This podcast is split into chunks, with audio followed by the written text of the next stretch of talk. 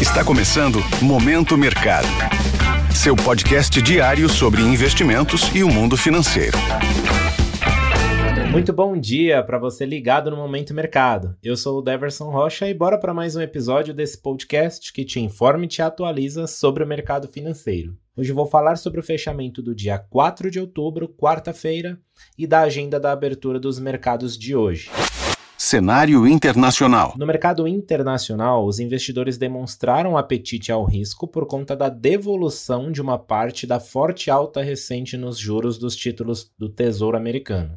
O petróleo recuou, pesando sobre as empresas de energia, mas as bolsas de Nova York conseguiram fechar no azul. Dentro deste contexto, os principais índices acionários de Nova York fecharam em alta. O Dow Jones subiu 0,39%, o S&P 500 avançou 0,81% e o Nasdaq com ganhos de 1,35%. Nas Treasuries, os títulos públicos americanos, os retornos recuaram com os dados da ADP sobre o emprego nos Estados Unidos e sugeriram que o mercado de trabalho pode ter começado a perder força, o que deve se refletir também no payroll, que é um outro relatório de empregos de setembro, que será divulgado na sexta-feira. Todo esse contexto se traduziu num enfraquecimento da moeda americana o índice DXY ou DXY, que mede a variação do dólar frente a uma cesta de seis moedas fortes, recuou 0,19%. Nas commodities, o petróleo caiu mais de 5% neste pregão, após o avanço forte nos estoques de gasolina dos Estados Unidos e a decisão do Comitê Técnico de recomendar a manutenção da produção pela Organização dos Países Exportadores de Petróleo e aliados ao OPEP. Cenário nacional. Por aqui, no câmbio, o dólar encerrou em queda de 0,03%, praticamente de lado, cotado a R$ 5,15, em meio ao ritmo do mercado global. O detalhe é que até teve espaço para cair mais, porém o movimento do petróleo não deixou. Em meio a este cenário, as alocações compradas ou expostas à variação cambial ficaram no campo negativo.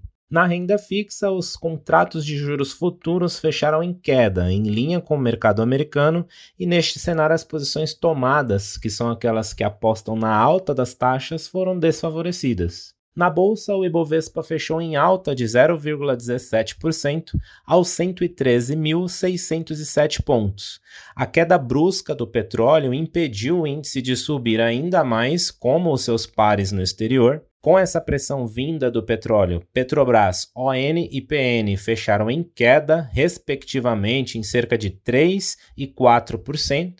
Vale ON também teve desempenho negativo, em baixa de 1,07%, com o recuo também na casa de 1% para o minério de ferro em Singapura, sem ainda a referência de preços de Dalian na China por conta do feriado prolongado da Semana Dourada. Na ponta negativa do Ibovespa, além dos papéis da Petrobras, destaque também para as petrolíferas, 3R Petroleum, PetroRio e PetroReconcavo, todas caindo próximo a 3% cada. Na ponta oposta, Idux, CVC e Localweb subindo mais de 7% cada uma. Desta forma, posições de investimentos compradas no principal índice da Bolsa Brasileira foram favorecidas.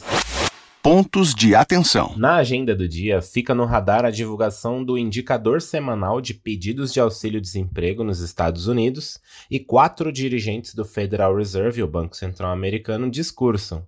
Importante acompanhar para ter uma ideia do rumo da política monetária por lá. Aqui no Brasil, agenda pouco movimentada, mas vale ficar de olho no evento de fundos imobiliários em São Paulo, onde o diretor de política monetária do Banco Central, o Gabriel Galípolo, fará discurso. Nos mercados, agora pela manhã, as bolsas asiáticas fecharam majoritariamente em alta, acompanhando o movimento de alta do mercado americano. Na China, os mercados seguem fechados devido ao feriado da Semana Dourada. Em Wall Street, os futuros abriram o dia em queda, assim como na Europa, o que indica um dia mais difícil para o investidor. Por aqui, o Ibovespa segue a tendência de queda do mercado internacional, o EWZ, que é um fundo de índice negociado em Nova York que busca replicar o Ibovespa, opera no campo negativo agora pela manhã. Desta forma, termina o Momento Mercado de hoje. Agradeço sua audiência, um excelente dia e bons negócios. Valeu! Esse foi o Momento Mercado com o Bradesco. sua fonte diária de novidades sobre cenário e investimentos.